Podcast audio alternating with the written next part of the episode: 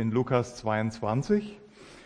Aber um auch diesen Abschnitt, Lukas 22, die Verse 19 bis 23, besser zu verstehen, erlaubt mir, ab Vers 1 zu lesen. Wir lesen heute viel aus dem Wort Gottes, aber das Vorlesen gehört eigentlich und gehörte traditionell auch zum Gottesdienst und das soll man nicht versäumen. Lasst uns lesen aus Lukas 22 ab Vers 1. Es nahte aber das Fest der ungesäuerten Brote, das Passa genannt wird. Und die Hohenpriester und die Schriftgelehrten suchten, wie sie ihn, Christus, heimlich umbringen könnten, denn sie fürchteten das Volk. Aber Satan fuhr in Judas, den Iskariot genannt wird, und aus der Zahl, der aus der Zahl der Zwölf war. Und er ging hin und besprach sich mit den Hohepriestern und Hauptleuten, wie er ihn an sie überlieferte. Und sie waren erfreut und gaben, kamen überein, ihm Geld zu geben.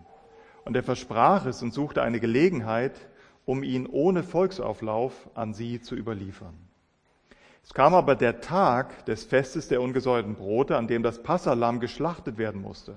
Und er, Christus, sandte Petrus und Johannes und sprach, Geht hin und bereitet uns das Passamahl, dass wir es essen. Sie aber sprachen zu ihm, Wo willst du, dass wir es bereiten? Er aber sprach zu ihnen, siehe, wenn ihr in die Stadt kommt, wird euch ein Mensch begegnen, der einen Krug Wasser trägt. Folgt ihm in das Haus, wo er hingeht. Und ihr sollt zu dem Herrn des Hauses sagen, der Lehrer sagt zu dir, wo ist das Gastzimmer, wo ich mit meinen Jüngern das Passamahl essen kann? Und jener wird euch einen großen, mit Polstern ausgelegten Obersaal zeigen. Dort bereitet es. Als sie aber hingingen, fanden sie es, wie, es wie, er, wie er ihnen gesagt hatte, und sie bereiteten das Passamahl. Und als die Stunde gekommen war, legte er sich zu Tisch und die Apostel mit ihm, und er sprach zu ihnen, mit Sehnsucht habe ich mich gesehnt, dieses Passamal mit euch zu essen, ehe ich leide. Denn ich sage euch, dass ich es gewiss nicht mehr essen werde, bis es erfüllt sein wird im Reich Gottes. Und er nahm einen Kelch, dankte und sprach, nehmt diesen und teilt ihn unter euch. Denn ich sage euch, dass ich von nun an nicht von dem Gewächs des Weinstocks trinken werde, bis das Reich Gottes kommt. Jetzt Vers 19. Und er nahm Brot, dankte, brach und gab es ihnen und sprach, dies ist mein Leib, der für euch gegeben wird, dies tut zu meinem Gedächtnis. Ebenso auch den Kelch nach dem Mahl und sagte, dieser Kelch ist der neue Bund in meinem Blut, das für euch vergossen wird. Doch siehe, die Hand dessen, der mich überliefert, ist mit mir auf dem Tisch. Und der Sohn des Menschen geht zwar dahin, wie es beschlossen ist, wehe aber jenem Menschen, durch den er überliefert wird. Und sie fingen an, sich untereinander zu befragen, wer es wohl von ihnen sein möchte, der dies tun werde. Lass uns noch mal kurz stille werden. Vater im Himmel, wir danken dir für dein Wort. Wir danken dir auch für die Verheißung in deinem Wort, dass es nicht leer zurückkehrt. Und wir bitten dich, dass du durch dein Wort zu uns redest, dass du uns Christus vor Augen malst, so wie er wirklich ist, das eingeborene Lamm Gottes, was die Schuld der Welt, auch meine und unsere Schuld, getragen hat. Hilf uns beim Hören und hilf mir beim Reden zu deiner Ehre. Amen. Ich denke, die meisten, die predigen, fühlen sich in der Vorbereitung immer relativ unwürdig. Und bei dieser Vorbereitung war das ganz besonders so. Denn auch wenn es nur eigentlich zwei Verse sind, Vers 19 und Vers 20, die den Kern dieser Predigt heute Morgen bilden, so sind diese Verse so tief und so weitreichend, dass ich jetzt schon weiß, dass meine Worte versagen und nicht ausreichen werden, um den Gehalt, um den Wert, um die Bedeutung dieser Werte, dieser Worte wirklich angemessen zu kommunizieren. Und das geht schon mit dem Predigtthema los. Ja, wir könnten es nennen das letzte Passa und das erste Abendmahl, aber eigentlich würde ich es lieber nennen alles Wirklich alles hängt an Christus. Auch dein Leben. Möchten erstmal die zeitliche Einordnung finden, wo wir uns hier, äh, in welchem Zeitabschnitt wir uns hier befinden. Wir sind kurz vor der Kreuzigung. Wir sind kurz vor dem Sterben des Herrn Jesus. Es ist die Passionswoche und der Herr feiert jetzt mit seinen Jüngern das letzte Passa. Wenn ihr aufmerksam zugehört habt, dann sind allein in den ersten 19 Versen ist fünf oder sechsmal, sechsmal sogar das Wort Passa gefallen. Also fünfmal wird hier das Passa-Fest erwähnt oder das Passa-Lamm oder das Passa-Mahl. Wir befinden uns am Abend des 14. des Nisan, das ist der erste Monat ja, des jüdischen Kalenders und es ist genau der Abend, als auch das Volk Israel, das habt ihr durch Ben am Anfang des Gottesdienstes gehört in 2. Mose 12, als Israel das erste Mal Passa feierte, als Gott dieses erste Passa einsetzte. Also wir sehen das erste Passa in, 2. Mose 12, wir sehen das letzte Passa hier in Lukas 19, äh, Entschuldigung, in Lukas 22, ähm, besonders Vers 19 und 20, denn da sehen wir dann die Einsetzung des ersten Abendmahls. Es ist auch die letzte Nacht des Herrn Jesus.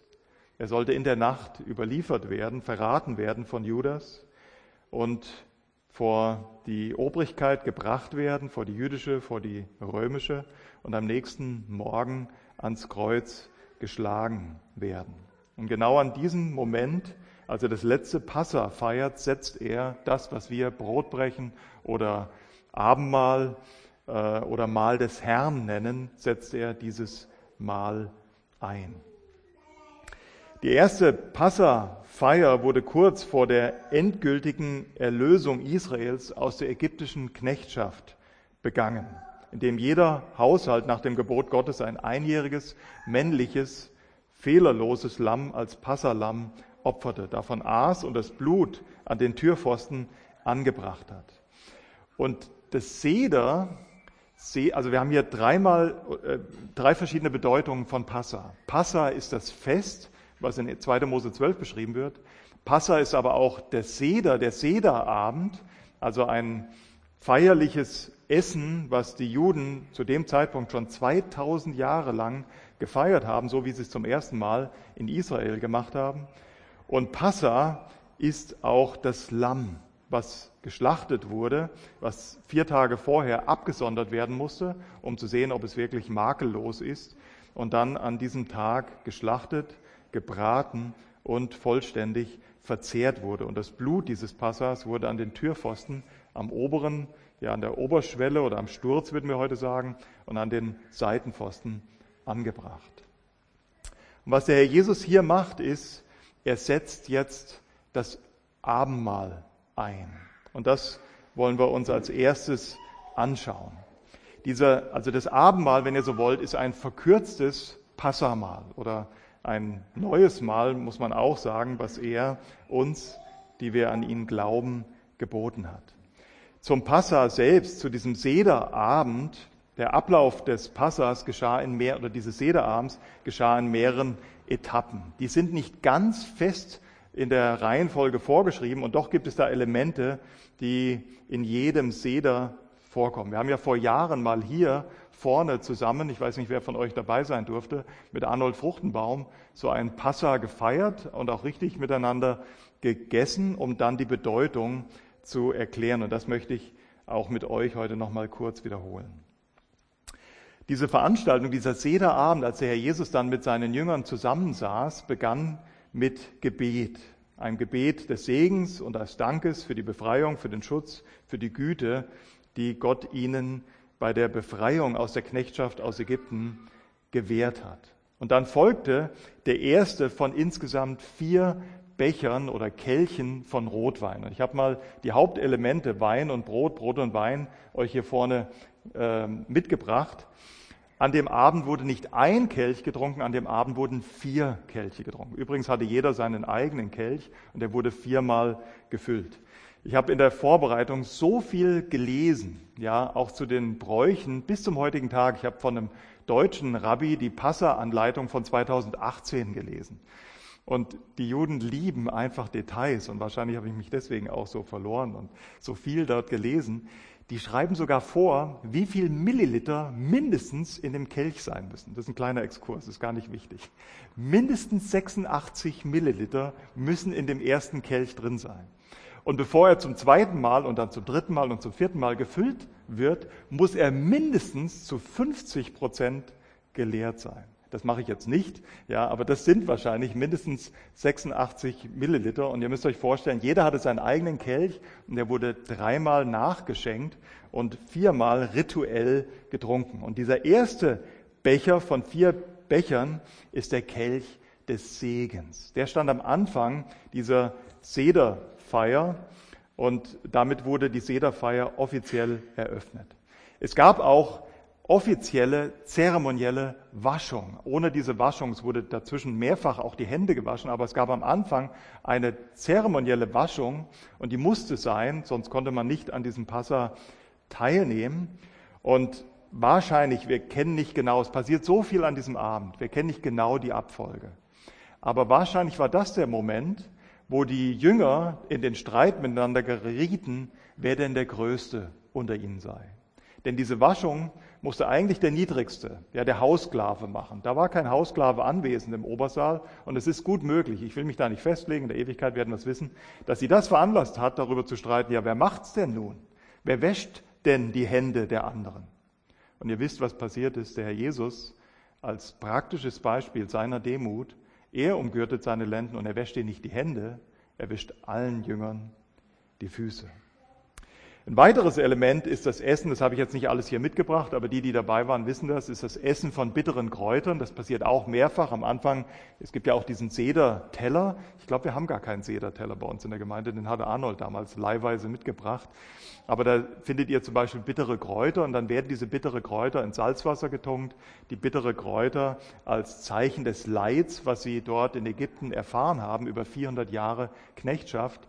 Ja, und das Salzwasser als Zeichen, dass sie dann durch das Wasser hindurch gerettet wurden. Also sie essen von bitteren Kräutern, sie essen aber auch später nochmal beim Passa von bitteren Kräutern und die werden zusammen mit Brot und dieser braunen Masse gegessen. Die habt ihr auch an dem Abend hier sehen können. Die ist deswegen braun, weil der Hauptbestandteil sind Äpfel. Die Äpfel müssen mindestens 24 Stunden gerieben sein und dürfen keine Industrieäpfel aus dem billigsten Supermarkt sein, sondern es müssen so Äpfel sein, wie man sie bei euch noch zu Hause im Garten findet, weil die werden ruckzuck braun. Und die sollten braun werden, die wurden auch noch mit Nüssen oder Datteln oder Feigen oder was auch immer vermischt. Das sollte braun werden, weil das ganze Passa ist ein Erinnerungsmal an diese Knechtschaft und an diese Befreiung. Und diese braune Masse erinnerte das Volk jedes Jahr wieder an die Ziegel, die sie für Pharao unter größten Anstrengungen und vielen Opfern bringen mussten.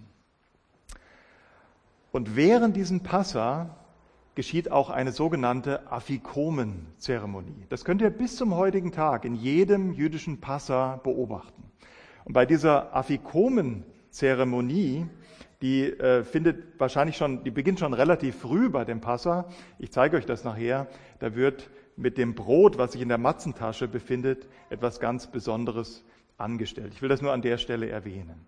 Dann sang man auch viel bei dem Passamal, ja, das sogenannte, unter anderem das sogenannte Hallel. Es waren die Verse Psalm 113 bis Psalm 118, die während dem Passa gesungen wurden. Am Anfang wurden die Verse aus Psalm 113 und 114 gesungen und später dann nochmal die Psalmen 100 15 bis 118. Und ein, auch ein wichtiger Bestandteil, also und bei dem Singen, Entschuldigung, bei dem ersten Hallel, bei dem ersten Teil, da wurde der zweite Kelch gefüllt und getrunken. Und der zweite Kelch, das war der Kelch der Plagen. Da hat man sich an die Plagen erinnert, die Israel erleiden musste. Und das Wichtigste oder mit das Wichtigste, was dann kam, war, dass der Vater, der Hausvater, allen Anwesenden, besonders auch den Kindern, die Bedeutung von diesem Passa erklärt hat. Dafür, dafür gibt es auch bis zum heutigen Tag die sogenannte Haggadah. Ja, und mit dieser Haggadah wird der Ablauf und die Bestandteile des Passas genau erklärt. Dann kam das Hauptmahl. Das Hauptmahl bestand bis solange wieder, zum, zumindest solange der Tempel stand, also auch zu dem Abend. Das Hauptmahl bestand aus einem einjährigen, männlichen, fehlerlosen, gebratenen Lamm, was für die Familie zubereitet wurde. Und das wurde mit ungesäuertem Brot gegessen. Und dazu wurde dann am Ende auch der dritte rituelle Kelch getrunken. Und das war der Kelch der Erlösung. Als Denkzeichen, als Denkmal an die Erlösung, die Israel durch das vergossene Blut bekommen hatte. Denn das Blut dieses Lammes wurde ja an den Türpfosten des jüdischen Hauses angebracht, an dem Sturz und an den Seitenpfosten des, des, des Hauses. Und dann durfte in der Nacht auch niemand mehr das Haus verlassen. Und das hat dazu geführt, dass der Herr alle Erstgeburt in Ägypten geschlagen hat. Vom Pharao bis zum einfachsten Knechten. Jeder Erstgeborene musste sterben. Außer die Häuser, wo dieses Passalam mit diesem Blut an den Türpfosten angebracht wurde. Und deswegen erinnerten sich die Juden, die, die bis heute das Passa feiern, mit dem dritten Kelch, mit dem Kelch der Erlösung an diese Erlösung. Und die Zeremonie endet dann mit dem Singen der restlichen Halal-Psalmen, äh, Entschuldigung, Hallel-Psalmen, die Psalmen 115 bis 118. Und am Ende wird dann noch ein viertes Mal nachgeschenkt und ein viertes Mal rituell getrunken. Und das ist dann der Kelch des Lobpreises. Und damit war das Passa offiziell beendet. Und die beiden Hauptelemente von diesem Passa, die habe ich euch hier mitgebracht. Das ist, wie gesagt, zum einen das Brot, was sich hier in dieser Matzentasche befindet, und zum anderen der Wein. Und zu dem Zeitpunkt, als der Herr Jesus dieses Passa mit den Jüngern feiert, haben sie schon über 2000 Jahre lang jedes Jahr treu dieses Passa gefeiert. Ja, ungefähr 2000 Jahre vor Christus hat ähm, Gott unter Mose dieses Passa eingesetzt. Und auch der Herr Jesus hat es von klein auf, die Kinder kannten schon das Passa. Da werden wir am Ende noch mal kurz von reden. Die kannten den Ablauf sehr, sehr gut. Und jedes orthodoxe jüdische Kind kennt diesen Ablauf sehr, sehr gut. Und ich möchte jetzt diese, diese Einsetzung in Lukas ähm, 22, die Verse 19 und 20, die möchte ich mit euch nochmal lesen. Und da heißt es, und er, der Herr Jesus, nahm Brot, dankte, brach und gab es ihnen und sprach, dies ist mein Leib, der für euch gegeben wird, dies tut zu meinem Gedächtnis. Nach dem Singen des ersten Halal, wie gesagt, wurde dieses Brot gebrochen und dann an alle verteilt. Und lasst mich einiges über dieses Brot sagen. Dieses Brot musste ohne Sauerteig sein. Es durfte kein Sauerteig, nichts, was gärt, in diesem Brot drin sein. Und nicht nur in dem Brot, sondern im ganzen Haus durfte sich kein Sauerteig befinden. Ja, der, in der Nacht vor dem, 10, äh, vor dem 14. durchlief das jüdische Haus eine rituelle Reinigung. Arnold hat uns das auch mal beigebracht, in mehreren Schritten, in drei zeremoniellen Schritten, um sicherzustellen, dass wirklich im ganzen Haus kein Sauerteig sein darf. Und das passiert noch bis zum heutigen Tag. Ich darf gar keine Exkurse machen bei dieser Predigt, weil wir so viel Stoff haben. Aber so ein paar Details will ich euch einfach von dem vielen Lesen weitergeben. Ja, die Juden müssen bis heute sicherstellen, dass kein Sauerteig, nichts, was gesäuert ist, noch nicht mal gesäuertes Hundefutter. Also wenn selbst Tiernahrung was an Hefe oder an, an Saurem enthält, dann muss das aus dem Haus entfernt werden. Die Händler, die haben dann immer ein großes Problem oder die, die große Mengen an Brot, was gesäuert ist oder an Hefe oder wie auch immer haben, aber kein Problem. Ich habe erst, wie gesagt, diese Woche das Formblatt gelesen von einem deutschen Rabbiner. Das musst du ausfüllen und da erklärst du, dass du alles, was Sauerteig beinhaltet in deinem Haus, in einen Raum eingeschlossen hast, diesen Inhalt offiziell an einen Nichtjuden verkauft hast für einen Kaufpreis und diesen Raum für die Zeit des Passas an diesen Nichtjuden vermietet hast. Und damit ist dein Haus frei von, also auch wenn du ein Händler bist und hast ganz viel Brot, kein Problem, dafür gibt es eine Lösung, dann war das Haus ohne, ist das Haus ohne Sauerteig. Wir schmunzeln, aber ich erkläre das bewusst, damit wir verstehen, dass das ist natürlich eine Stilblüte, was das getrieben hat. Aber nichtsdestotrotz, dem Herrn war es sehr, sehr wichtig, dass das jüdische Haus frei war von jeglichem Sauerteig. Denn, wahrscheinlich habt ihr das überlesen, aber der Ben hat uns am Anfang 2. Mose 12 gelesen und da hieß es zweifach, dass wenn noch Sauerteig in dem Haus ist, wenn jemand von gesäuertem an diesem Abend isst, musste er sterben. So wichtig war es dem Herrn, dass dieses, ähm, äh, dieses Haus frei war und auch dieses Brot frei war von Sauerteig. Da gibt es noch viele andere Regeln. Zum Beispiel ihr Frauen, zwischen dem Anmachen des Teiges und dem Backen durften nicht mehr als 18 Minuten vergehen. Das ist heute die Regel, weil man glaubt, dass wahrscheinlich unterhalb von 18 Minuten das dann der Teig nicht durchsäuert. Die ganz strengen Juden, die kaufen auch nur zertifiziertes Mehl für diese Matzen, die sie dann backen. Zertifiziert heißt, vom Tag der Ernte bis zu dem Tag, wo das Mehl in deiner Küche landet, wurde darauf geachtet, dass es nicht mit Feuchtigkeit oder Wasser in Berührung kam, damit jede Fermentation unbedingt ausgeschlossen ist. Okay, aber auf jeden Fall, ähm, der Herr Jesus sagte an diesem Abend, während diesem Passa, von eben diesem Brot, ja, aus dieser Matzentasche, dies ist mein Leib, der für euch gegeben wird. Also die erste Bedingung war, es musste ungesäuert sein. Und äh, ihr Lieben, ich denke, die Bedeutung erschließt sich uns sehr einfach. Sauerteig ist ein Symbol für Sünde. Und der, der Herr hat alles daran gesetzt, dass kein Sauerteig im Haus war und dass das Brot auch völlig ungesäuert war, weil er wusste, später an diesem Abend wird dieses Brot das Sinnbild sein für den Leib des Herrn Jesus. Und der Leib des Herrn Jesus war ungesäuert. Er war frei von, jeglichem, von jeglicher Sünde. Und deswegen legte der Herr so großen Wert darauf, dass keinerlei Sauerteig in diesem Brot sein durfte. Übrigens, ich äh, zeige euch nachher nochmal diese Zeremonie, aber ich, also das kann man heute, äh, heute nicht, aber jeden Tag sonst beim Teegut kaufen. Also da gibt's Matzen, ungesäuertes Matzenbrot, das, was die Juden auch heute noch benutzen. Und es musste nicht nur, also das steht hier deutlich drauf, Zutatenliste, sehr kurz, nur Weizenmehl und Wasser. Frei von Salz, frei von äh, Hefe oder Sauerteig oder irgend anderen Stoffen. Das war die erste Bedingung. Die zweite Bedingung, bis zum heutigen Tag, ihr könntet ja orthodoxe Juden fragen, die werden euch das bestätigen. Die zweite Bedingung war, dieses Brot muss gestreift sein. Das kann man hier auch einigermaßen erkennen, sonst disqualifiziert es sich als Passabrot.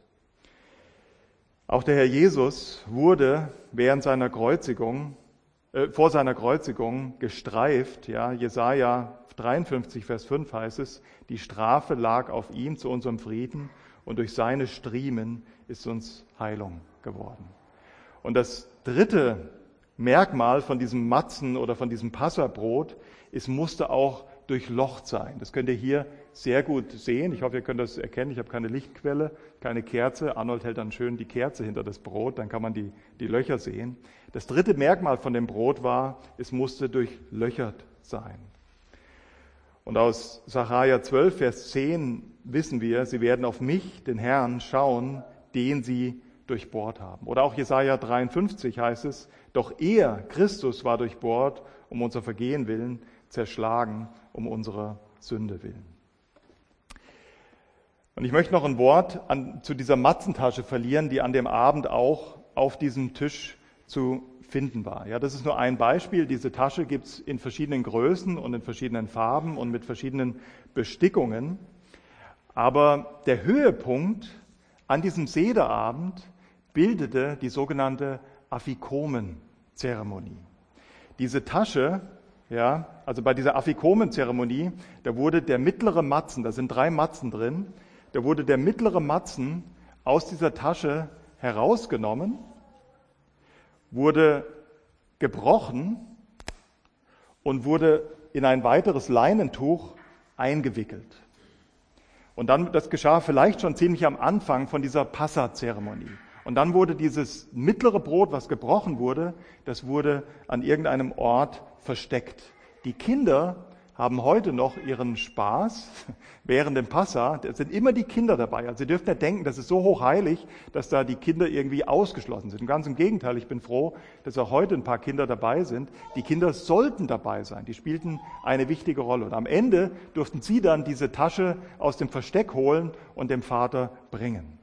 Am Ende bei dieser Afikomen-Zeremonie, da wurde dann dieses mittlere Brot, was einmal gebrochen war, das wurde aus dem Versteck geholt, wurde dann wieder aus seinem Leib, aus, aus, diesem, ähm, aus diesem Stoff gewickelt, wurde dann in kleinere Stücke gebrochen und an alle Anwesenden zum Essen verteilt.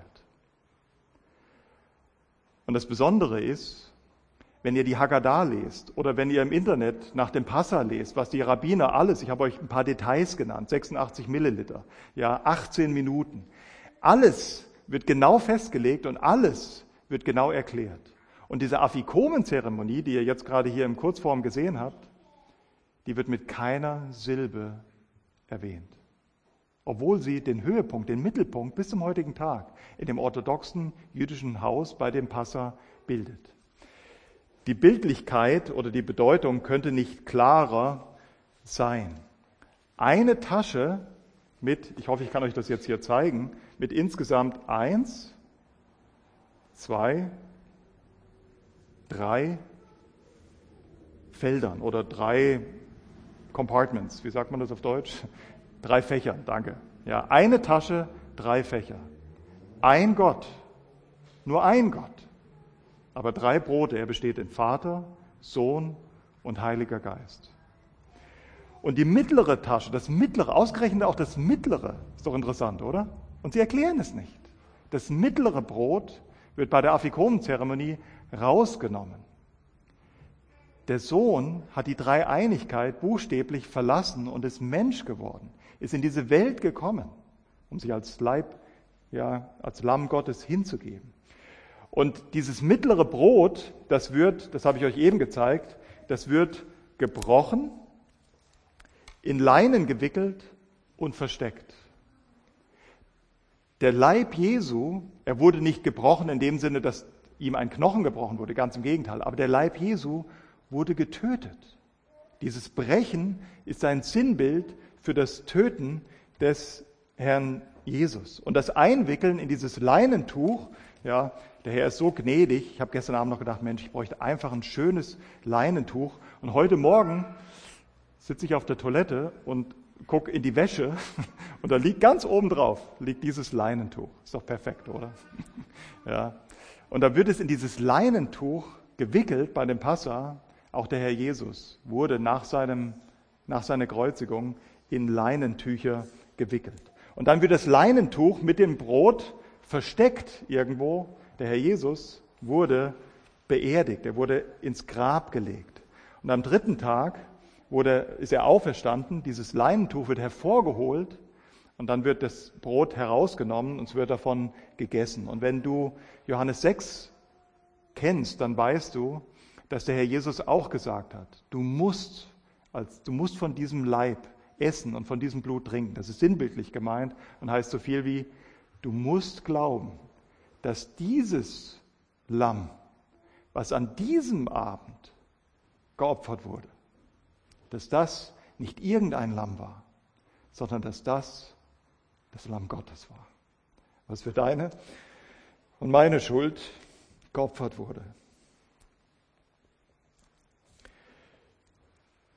Ihr Lieben, der, der ohne Sauerteig war, der Sünde nicht kannte, der selbst Gott war, der die Dreieinigkeit verlassen hat, der wurde an diesem Wochenende als das Lamm Gottes an das Kreuz von Golgatha geschlagen. Unzählige Lämmer wurden geopfert und diese Lämmer konnten nie die Sünde wirklich wegnehmen. Aber das ist das Lamm Gottes. So stellt der Herr Jesus Entschuldigung, so stellt Johannes der Täufer den Herrn Jesus vor, als er ihn zum ersten Mal sieht. Siehe das Lamm Gottes. Wisst ihr, wir sind leider so stumpfe Heidenchristen. muss ich wirklich sagen. Wir haben so wenig Ahnung, deswegen muss ich euch das jetzt stümperhaft schnell und vielleicht auch mit Fehlern, was die Details angeht, das Passa erklären. Aber die Juden kennen das Passa sehr, sehr gut. Wie gesagt, zu dem Zeitpunkt haben sie 2000 Jahre lang jedes Jahr dieses Passa gefeiert, auch diese Afikomenzeremonie mit diesem Brot, mit dieser Tasche gefeiert. Und wisst ihr, wie deutlich das war, als der Herr Jesus dann hier im Vers 19 sagt, und er nahm Brot, dieses Brot, dieses Brot, was aus der mittleren Tasche genommen wurde in dieser Afikomenzeremonie, und er sagt, das ist mein Leib, der für euch gegeben wird. Für die Jünger war das so glasklar, der Herr Jesus sagt jetzt mit anderen Worten, sein Leib ist das wahre Lamm Gottes, was sündlos am Kreuz von Golgatha sein Blut vergossen hat. 2. Korinther 5, Vers 15. Der, der Sünde nicht kannte, hat er, der Vater, für uns zur Sünde gemacht, damit wir Gottes Gerechtigkeit würden in ihm. Oder 2. Korinther 8, Vers 9, denn ihr kennt die Gnade unseres Herrn Jesus Christus, dass er, da er reich war, um euretwillen arm wurde, damit ihr durch seine Armut reich werden. Sünden können nur vergeben werden, wenn ein stellvertretender Preis in Form des Todes geleistet wird. Und der Herr Jesus Christus hat diesen vollständigen Preis am Kreuz von Golgatha bezahlt. Ich wollte an der Stelle an manche falsche Lehre eingehen, die die Kirchen heute in dem Abendmahl, in das Abendmahl reingelegt haben mit Transubstationslehre und Konsubstationslehre. Das könnt ihr selber mal nachlesen. Wir sparen uns die Zeit. Auf jeden Fall nach dem Mahl nahm er auch, heißt es hier, den Kelch. Und schaut, Lukas ist sehr präzise. Lukas ist Arzt, ja, und ich, ich liebe einfach Präzision. Da heißt es, Vers 20, ebenso auch den Kelch nach dem Mahl. Ich habe euch eingangs erklärt, es gab insgesamt vier Kelche. Der Kelch des Segens wurde getrunken am Anfang der Passazeremonie. Der Kelch der Plagen, wo sich an die Plagen erinnert wurde, wo auch ein Stück von dem Kelch übrigens ausgeschüttet wurde. Aber dann der dritte Kelch. Und dieser dritte Kelch der Erlösung, der dritte Kelch, der die Juden an das Passalam, an das Blut erinnern sollte, was sie an die Türpfosten gestrichen haben, damit eine Erlösung von dem Gericht Gottes stattfinden konnte. Dieser Kelch wurde nach dem Mahl getrunken. Und seht ihr, was der Herr Jesus tat? Ebenso nahm er auch den Kelch, nicht irgendeinen Kelch, sondern den dritten Kelch, den Kelch nach dem Mahl, den Kelch der Erlösung. Und davon sagt er, dieser Kelch ist der neue Bund in meinem Blut, das für euch vergossen wird. Das war eben dieser dritte Kelch, den die Jünger schon als den Kelch der Erlösung kannten. Ihr Lieben, das ist das letzte Passa. Und er hat vorher, wir haben das äh, in der letzten Predigt zu Lukas gehört, er wird das Passa nicht wieder feiern. Nie wieder. Bis der Tag kommt, wo das Reich Gottes kommt, wo das tausendjährige Reich anbricht. Hesekiel rede davon, es wird wieder Passa gefeiert werden. Ihr werdet alle mitfeiern. Aber dann nicht, um ähm, nochmal den Herrn Jesus ja, als, als Einleitung zu diesem Opfer, was damals gebracht wurde. Das wurde ein für alle Mal gebracht sondern um uns dann daran zu erinnern, mit einem größeren Mal, wenn ihr so wollt, mit der Vollversion, so würde ich das nennen, das verstehen die jüngeren, jüngeren Leute unter euch. Ja, im tausendjährigen Reich wird Passa gefeiert mit allen Gläubigen, mit der Vollversion, um uns dann an das zu erinnern, was der Herr Jesus, wenn das Lamm buchstäblich vor uns da sein wird und wenn es das Mahl, mit dem es deine und meine Erlösung erwirkt hat, sichtbar immer noch tragen wird, wenn es gegenwärtig sein wird. Es ist unmöglich, ihr Lieben, diesem, und mir fehlen wirklich die Worte. Ich bin zu klein, ich bin zu schwach, um euch vor Augen zu malen, was hier in dem Moment wirklich passiert ist und welche unsagbar große Gegenstandslektion Gott eingesetzt hat, um uns die Bedeutung ein für allemal klar zu machen. Es ist hier buchstäblich die, die Einleitung des Endes des alten Bundes und die Einsetzung des neuen Bundes. Der alte Bund, lest 2. Korinther 3, der alte Bund war ein Bund des Todes, war ein Bund der Verdammnis. Warum? Weil der, der alte Bund konnte nicht wirklich retten. Wieder und wieder wurden diese Lämmer geschlachtet. Millionen von Lämmern waren bis zu dem Zeitpunkt geschlachtet worden, weil das Blut von diesen Lämmern die Sünde nicht wegnehmen konnte. Aber der Bund war deswegen auch ein Bund des Todes und der Verdammnis, weil er an deinen Gehorsam gebunden war. Dieser mosaische Bund, dieser erste Bund, dieser alte Bund, der war an Bedingungen geknüpft. Das war ein bilateraler Bund. Und wenn du versagt hast, dann musstest du sterben. Aber das ist nicht so im neuen Bund. Der Herr Jesus Christus geht alleine an das Kreuz von Golgatha. Er alleine gibt sein Blut, gibt sein Leben hin. Der erste Bund, und das verstanden die Jünger, der erste Bund wurde schon mit Blut eingeweiht. Und der zweite, der neue Bund, wird jetzt auch mit, Bund, mit, mit Blut eingeweiht. Hebräer 9, ja, äh, vor allem der Vers 18, daher ist auch der erste Bund nicht ohne Blut eingeweiht worden. Und Hebräer 9, Vers 22, und ohne Blutvergießung gibt es keine Vergebung. Ihr Lieben, mit diesem Passamal oder jetzt mit der Einsetzung des Abendmahls illustriert Gott die wichtigste Wahrheit der Bibel. Ich glaube wirklich, dass ich den Satz so stehen lassen darf. Das ist die wichtigste Wahrheit, die die Bibel uns mitteilt, die Wahrheit der Stellvertretung. Es ist eben dieser Satz, das ist mein Leib, der für euch Stellvertretung gegeben wird. Das beschreibt diese stellvertretende Sühne. Mit dem Passamal, was die Juden jedes Jahr gefeiert haben, konntest du mindestens zwei Dinge immer wieder vor Augen gestellt bekommen. Das erste, Sünde braucht Tod. Wieder und wieder musste das Lamm abgesondert werden und getötet werden. Das hatte kein Ende. Warum? Weil Sünde braucht Tod. Gott ist ein gerechter Gott. Du spielst nicht mit Gott.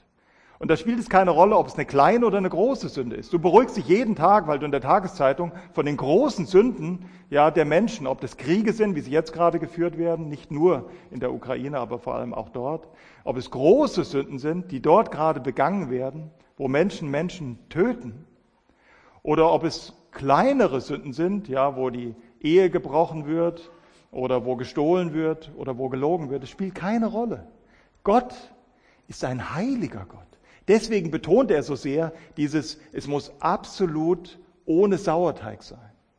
Dieses ja, Brot musste absolut ohne Sauerteig, ungesund, um den, ungesäuert sein, um den Menschen klarzumachen, Gott duldet keine Sünde. Und wer Sünde an diesem Abend, bildlich gesprochen, geduldet hat, der musste sterben. Tod für Sünde. Und da gibt es keinen, grundsätzlich keine Ausnahme von.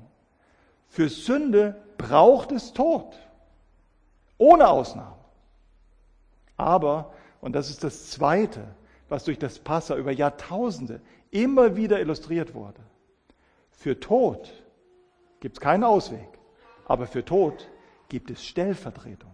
Versteht ihr die Logik? Es muss für Sünde gestorben werden. Aber das wurde den Juden auch wieder und wieder beigebracht mit diesem Lamm. Es gibt Stellvertretung.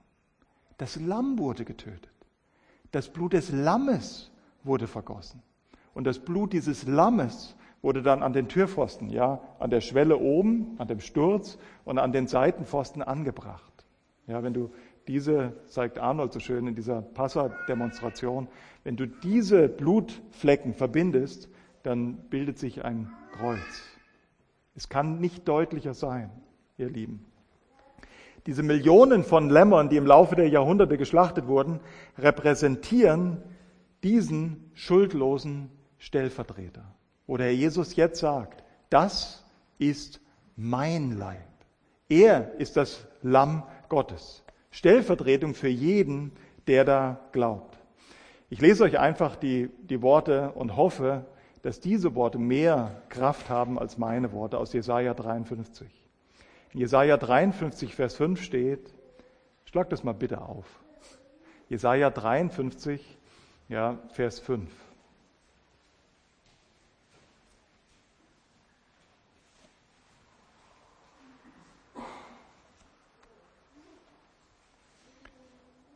In Jesaja 53, Vers 5 heißt es, doch er, und das ist 600 Jahre vor Christus, da schreibt schon der Prophet von diesem stellvertretenden Opfer, was gebracht werden wird. Doch er, Christus, war durchbohrt um unserer Vergehen willen, zerschlagen um unserer Sünden willen. Die Strafe lag auf ihm zu unserem Frieden und durch seine Striemen ist uns Heilung geworden.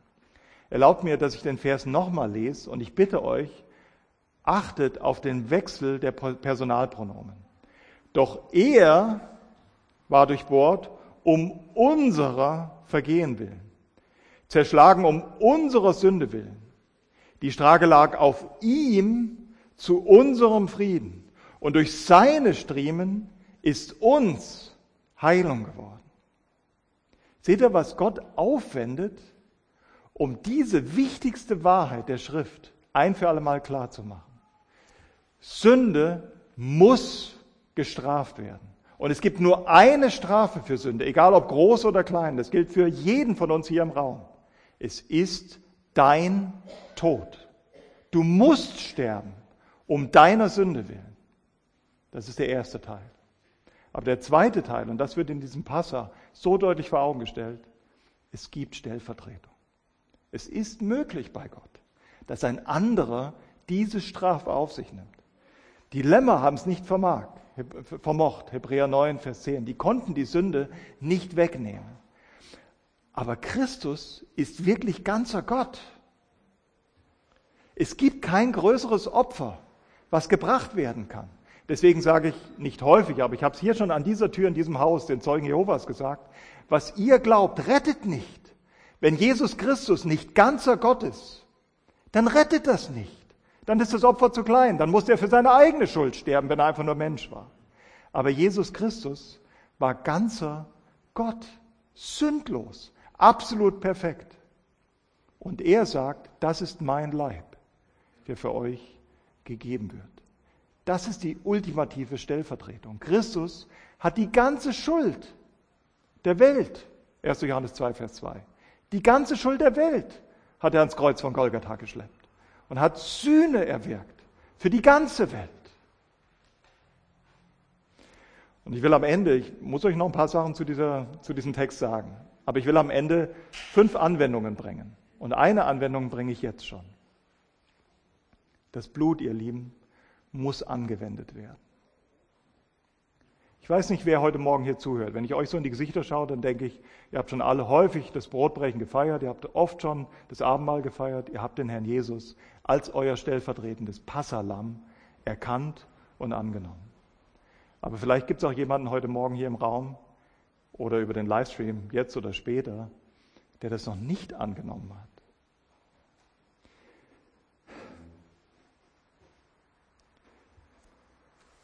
Könnt ihr euch das vorstellen? was das bedeutet. Gott geht bis zum Äußersten, wird selbst Mensch, verlässt die Dreieinigkeit, wird selbst in einen Leib geboren, damit er sterben kann. Gott ist Geist. Gott kann nicht sterben. Gott musste Mensch werden, ganzer Mensch. Christus war ganzer Mensch, damit er ganz sterben konnte, deinen Tod auf sich nehmen konnte. Aber er musste auch ganzer Gott sein, damit er dieses ungesäuerte Sühneopfer bringen konnte. Und er war ganz Gott, er war ohne Schuld. Er hat als einziger Mensch das ganze Gesetz hundertprozentig gehalten. Und was tut er? Er geht stellvertretend für dich und für mich ans Kreuz von Golgatha. Aber das rettet dich nicht. Das rettet niemanden.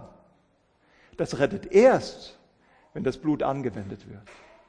Denkt nochmal an Israel.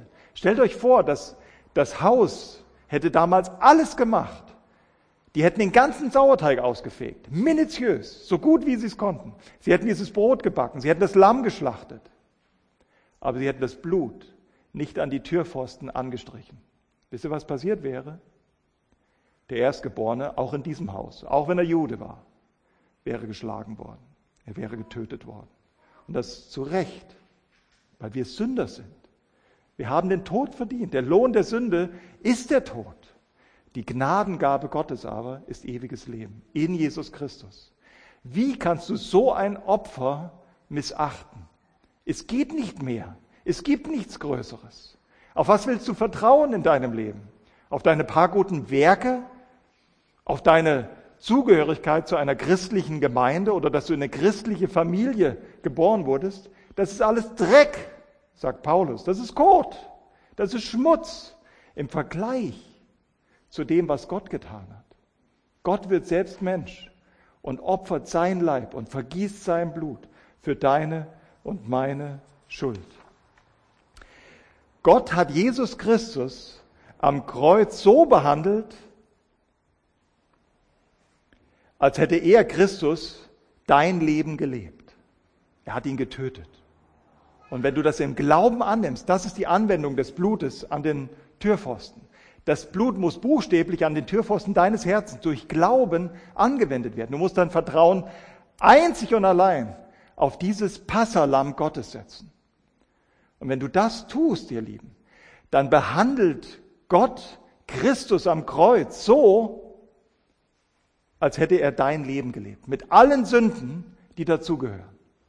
Christus ist wirklich gestorben. Gott hat den ganzen Zorn für deine Sünde auf seine Schultern gelegt. Deswegen hat er auch sein Angesicht verborgen und es wurde über drei Stunden dunkel. Und das hat er getan, damit Gott dich so behandeln kann, als hättest du das Leben des Herrn Jesus gelebt. Der Herr Jesus war ohne Sauerteig. Er war frei von jeder Schuld, frei von dem gerechten Zorn Gottes. Gott legt den ganzen Zorn auf seinen Sohn, behandelt das Leben des Sohnes als wäre es dein Leben gewesen mit der ganzen Schuld, damit er dich so behandeln kann, als hättest du das Leben des Herrn Jesus gelebt. Er schenkt dir die Gerechtigkeit seines Sohnes, diese doppelte Zurechnung. Ich lese euch nochmal, vielleicht habt ihr das noch aufgeschlagen. Jesaja 53, Abvers 4. Unsere Leiden, er hat sie getragen. Unsere Schmerzen, er hat sie auf sich geladen.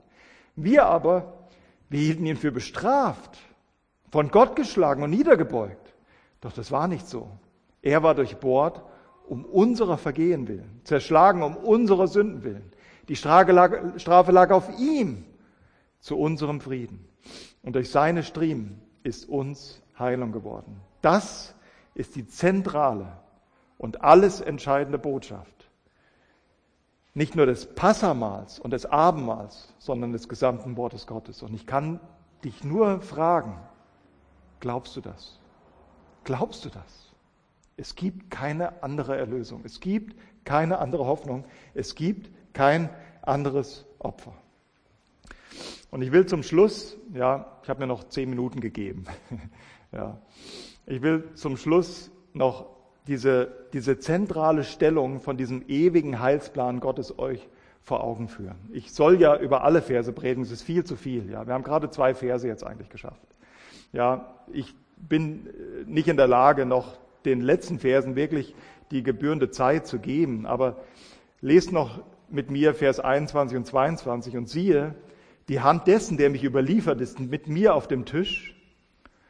Und der Sohn des Menschen geht zwar dahin, und jetzt lest diese Klammer, wie es beschlossen ist. Der Sohn des Menschen geht dahin, wie es beschlossen ist. Wehe aber jenem Menschen, durch den er überliefert wird. Jetzt müssen wir eigentlich Abend sagen und nächsten Sonntag nochmal komplett von vorne anfangen. Aber ich versuche es einfach in den letzten zehn Minuten. Der Herr Jesus hat viel Beeindruckendes gesagt in seinem Leben. Alles, was er gesagt hat, war beeindruckend. Aber in Johannes 10 hat er unter anderem gesagt, Darum, Johannes 10, Vers 17, darum liebt mich mein Vater, weil ich mein Leben lasse. Niemand nimmt dieses Leben von mir, sondern ich lasse es von mir selbst. Ich habe Vollmacht, es zu lassen und ich habe Vollmacht, es wieder zu nehmen. Ihr Lieben, das ist eigentlich unfassbar. Manche von uns denken vielleicht noch, naja, der Heilsplan, Golgatha, dass der Jesus in diese Welt gekommen ist, naja, das war der Rettungsplan, den sich die Dreieinigkeit ausgedacht hat, als der Mensch in Sünde gefallen war, als da irgendwie ein Strich durch seine Rechnung gezogen wurde. Aber das stimmt nicht. Der Herr Jesus gibt sein Leben mit Bewusstsein. Er will sein Leben hingeben. Und das mit Ansage. Und wisst ihr, wann diese Ansage gemacht wurde? Nicht nach dem Sündenfall. Nicht in 1. Mose 3, sondern vor Zeitalter ewig. Wir hatten mal vor Monaten oder Jahren eine Predigt dazu gehört, Titus 1, Verse 1, Vers 2. Gott hat diese Verheißung gegeben, vor Zeitalter ewig. Vor Zeitalter ewig hat die Dreieinigkeit dieses Evangelium von dem Tod für Sünder, aber dem stellvertretenden Tod des Herrn Jesus Christus, vor Zeitalter ewig, bevor überhaupt irgendetwas geschaffen war, hat Gott dieses Evangelium bereits proklamiert und festgelegt. Das ist unfassbar. Das, das kann man nicht fassen. Ich kann es nur mit meinem menschlichen, begrenzten Verstand nur so deuten. Gott ist ein mitteilender Gott. Und das war er schon immer. Das wurde er erst nicht seit der Geburt Jesu Christi. Am Anfang war das Wort. Gott will sich mitteilen. Und Gott, ja, ist ein herrlicher, heiliger Gott, der keine Sünde tragen kann, er tragen kann. Sünde muss durch Tod gestraft werden. Aber Gott ist nicht nur heilig. Gott ist grenzenlos barmherzig. Und er will nicht, dass der Sünder stirbt. Er ist, er ist Liebe und in seiner Liebe gibt er sein Leben, um das für uns zu zeigen, dass er beides ist, absolut heilig und absolut liebevoll, absolut langmütig, absolut barmherzig. Das wird Gott nicht erst mit dem Sündenfall. Das war Gott schon immer. Und das Kreuz von Golgatha gibt Jesus Christus die Gelegenheit, allen, der sichtbaren und der unsichtbaren Welt, deutlich und laut zu zeigen, wie Gott wirklich ist. Absolut heilig. Sünde muss mit dem Tod bestraft werden.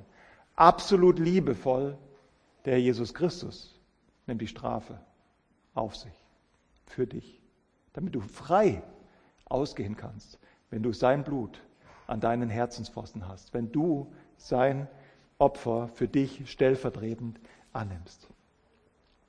Ihr Lieben, das ist so groß. Ja, überlegt mal, das ist eine Botschaft, die hat Gott vor Grundlegung der Welt bereits proklamiert, dieses Evangelium. Und Gott wendet so viel auf, so viel Gegenstandslektion. Das geht schon gleich am Anfang los, nach der Schöpfung nach dem Sündenfall. Wer bringt denn das erste Opfer für Sünde? Was ist denn passiert nach der Sünde von Adam und Eva? Tiere mussten sterben. Fälle wurden davon gewonnen und mit diesen Fällen bekleidet Gott die Scham der ersten Sünder. Da beginnt schon diese riesige Gegenstandslektion, damit wir die wichtigste Botschaft der Bibel verstehen.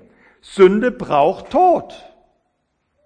Aber Tod kann stellvertretend erlitten werden. Da werden schon die ersten stellvertretenden Opfer gebracht, von Gott selbst. Das erste Opfer für Sünde hat Gott selbst gebracht.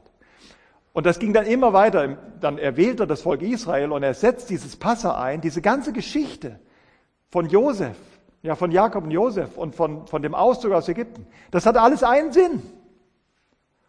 Um zu zeigen, um uns zu zeigen, wie Gott wirklich ist. Das ist die größte Gegenstandslektion ever kann man sagen.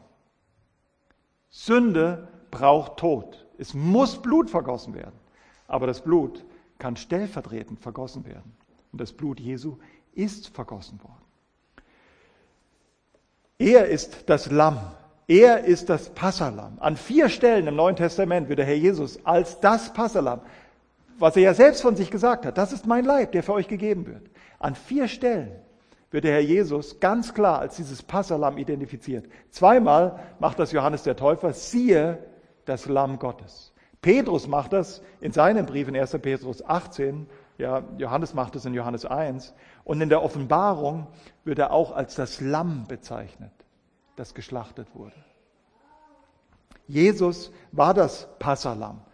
Am 10., vielleicht erlaubt mir noch kurz zu zeigen, dass Jesus dieses Passalam war.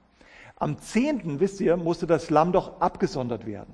Für, für vier Tage musste das abgesondert werden. Warum? Damit es geprüft werden konnte, ob es wirklich ohne Fehler und ohne Flecken ist. Der Herr Jesus, der wurde am 10. war der Einzug, am Montag, ja wir sind jetzt am Donnerstag, vier Tage später. Zehn Tage lang wurde der Herr Jesus geprüft. Er ist öffentlich in den Tempel gegangen, hat vor den Höchsten der Schriftgelehrten, der Pharisäer, hat er gelehrt, hat auf alle ihre Fragen geantwortet.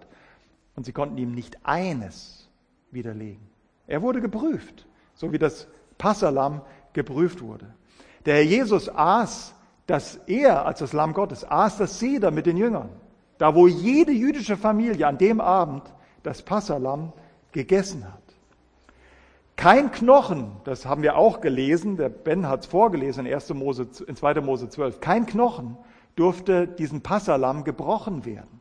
Überlegt mal, 2000 Jahre vorher bestimmt Gott, dass kein Knochen gebrochen werden darf. Wisst ihr warum? Damit wir einmal mehr erkennen, dieser Gottmensch, Jesus Christus, ist das Lamm Gottes, ist das Passa Gottes. Denn den beiden Verbrechern rechts und links wurden die Beine gebrochen. Dem Herrn Jesus wurde zu keiner Zeit, weder als die Nägel seine Hand, seine Hand durchbohrten, oder besser muss man sagen, seine, seine Gelenke durchbohrten, noch als der Speer seine Seite durchbohrte, kein Knochen wurde an ihm gebrochen. Er wurde genauso ja, äh, zu Tode gebracht, wie Gott das wollte, wie er das wollte, um uns zu zeigen, ich bin dieses verheißene Lamm Gottes. Ja, überlegt mal, Satan, wenn Satan einen Wunsch gehabt hätte in dieser Woche, wisst ihr, was er sich gewünscht hätte? Der Herr Jesus muss sterben, aber bitte nicht an diesem Abend und nicht an diesem Morgen. Und wann feiert der Herr Jesus das Passa mit seinen Jüngern? Genau an dem Abend, wo ganz Israel das Passa feiert. Und wann stirbt der Herr Jesus? Am nächsten Morgen, um 9 Uhr. Da werden zwei Opfer dargebracht. Die Priester bringen ein Opfer dar, wie sie seit 2000 Jahren schon taten, am Tempelberg, im Tempel, ein Lamm. Ja, ein makelloses Lamm, ein männliches Lamm, ein einjähriges. Aber das, Schuld, das Blut von diesem Lamm konnte die Schuld nicht wegnehmen. Und ein anderer Priester, Gott der Vater, bringt sein Lamm dar, auf Golgatha, zu genau der gleichen Stunde, damit du und jeder, der das hört, ein für alle Mal glaubt, das ist das Lamm Gottes, was der Welt Sünde, auch deine und meine Schuld, getragen hat.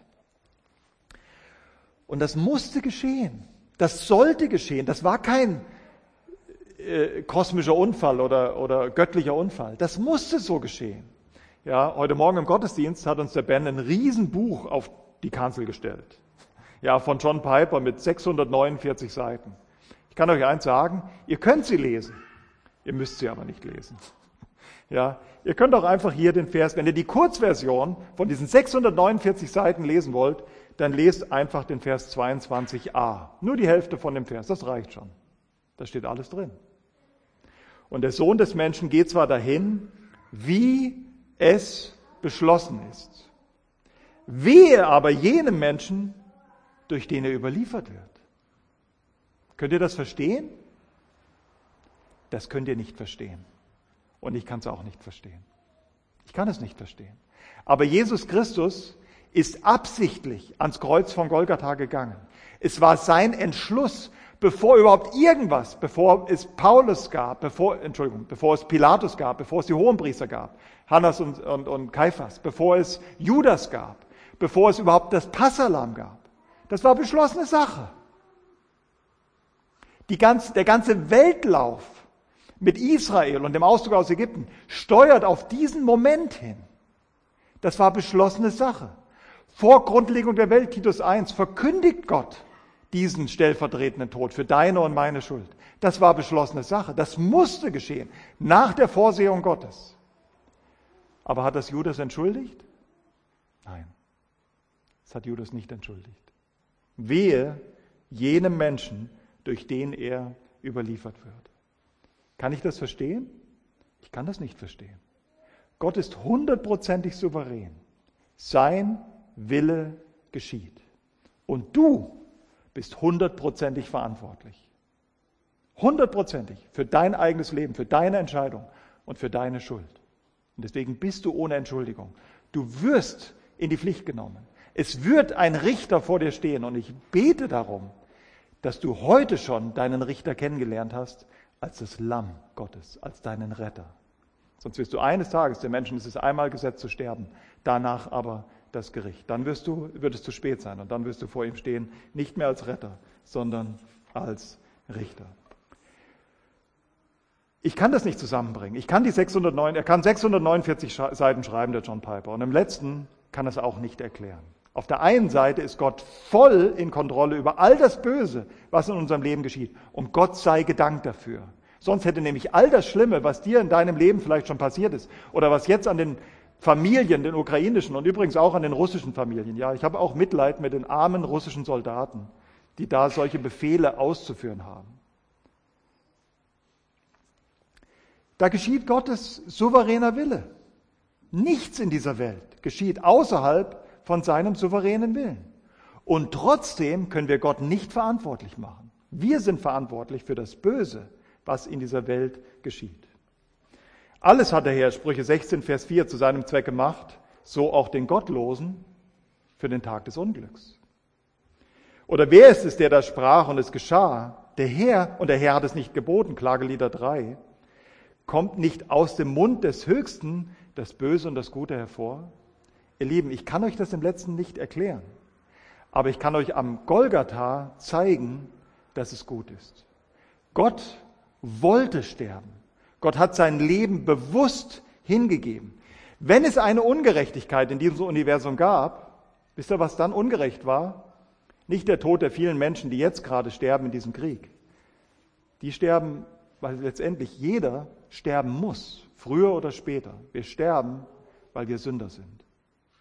Aber die größte Ungerechtigkeit ist auf Golgatha geschehen. Jesus Christus hätte nicht sterben müssen. Das war die größte Ungerechtigkeit. Und mit dieser größten Ungerechtigkeit bringt Gott was hervor? Das größte Heil. Deine und meine Rettung. Das ist der Sinn der ganzen Vorsehung Gottes oder dieser Spannung. Gott ist nicht der Autor des Bösen, aber ist der Herr über das Böse. Und wenn du das nicht verstehen kannst, dann musst du deinen Verstand richtig einordnen. Dein Verstand, und das ist das Problem von vielen großen Theologen und möchte gern Theologen, dein Verstand ist nicht der Richter über die Offenbarung Gottes. Die Bibel sagt mir das einfach so. Gott ist souverän über alles, selbst über den Tod seines eigenen Sohnes, über jedes Detail dieser Weltgeschichte. Und trotzdem sind wir Menschen hundertprozentig verantwortlich. Mein Verstand ist nicht Richter über die Offenbarung Gottes. Wisst ihr, was mein Verstand ist? Empfänger der Offenbarung Gottes. Wir in unserer Selbstsucht und in unserer Selbstzentriertheit, wir wollen das alles beurteilen können und alles erklären können. Das kannst du nicht erklären. Wenn du es erklären könntest, dann wärst du wie Gott.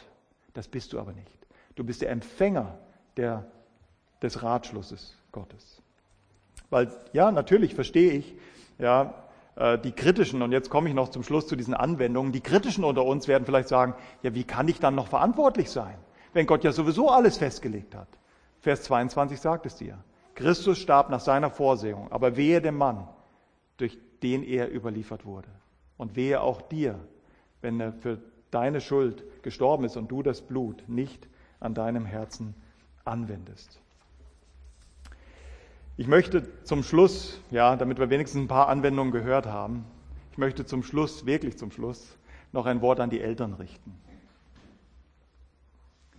Die Kinder mussten bei dem Seder dabei sein.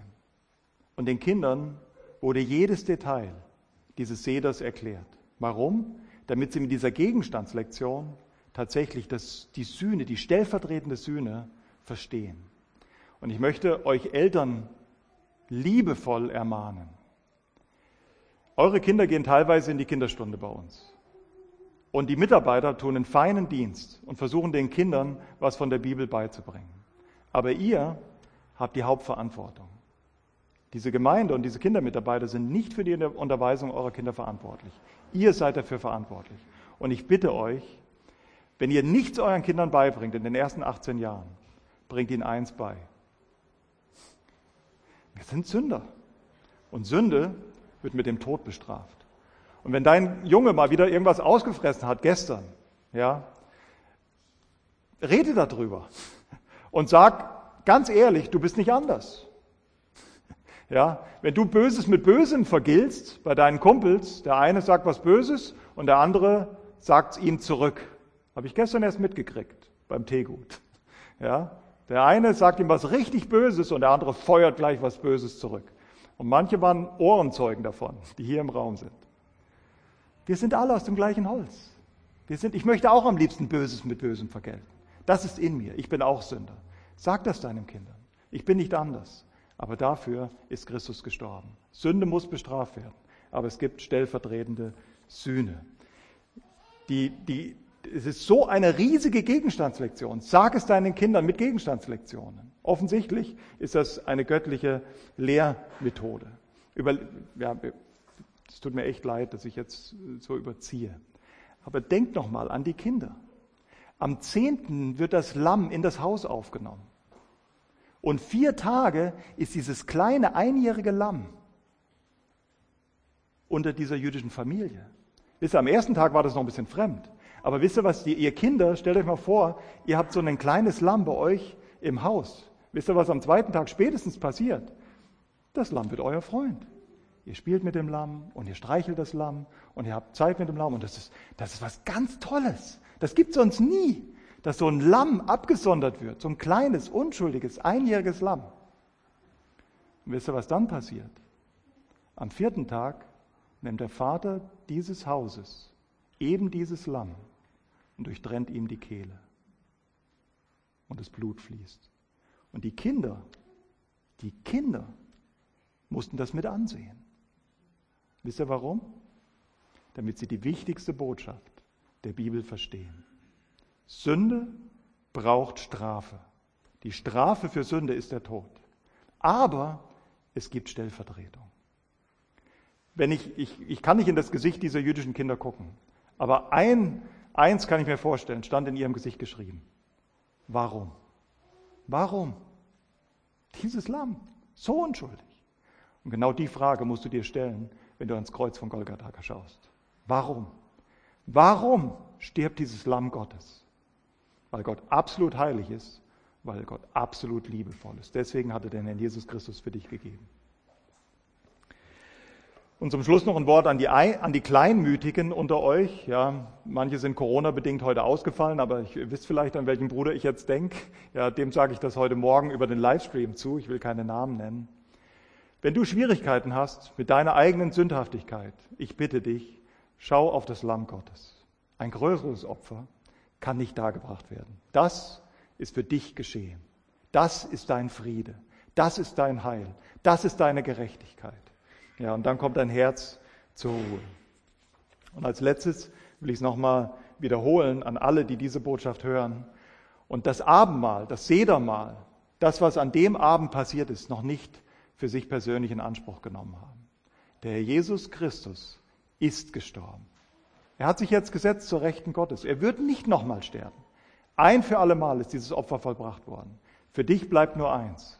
Du musst dieses Opfer im Glauben für dich persönlich annehmen, dass er deine Schuld getragen hat und er dir so die Gerechtigkeit Gottes schenkt, die vor Gott wirklich zählt. Wie kannst du sonst eine so große Rettung missachten? Damit will ich euch entlassen. Lasst uns aufstehen und noch zum Schluss beten.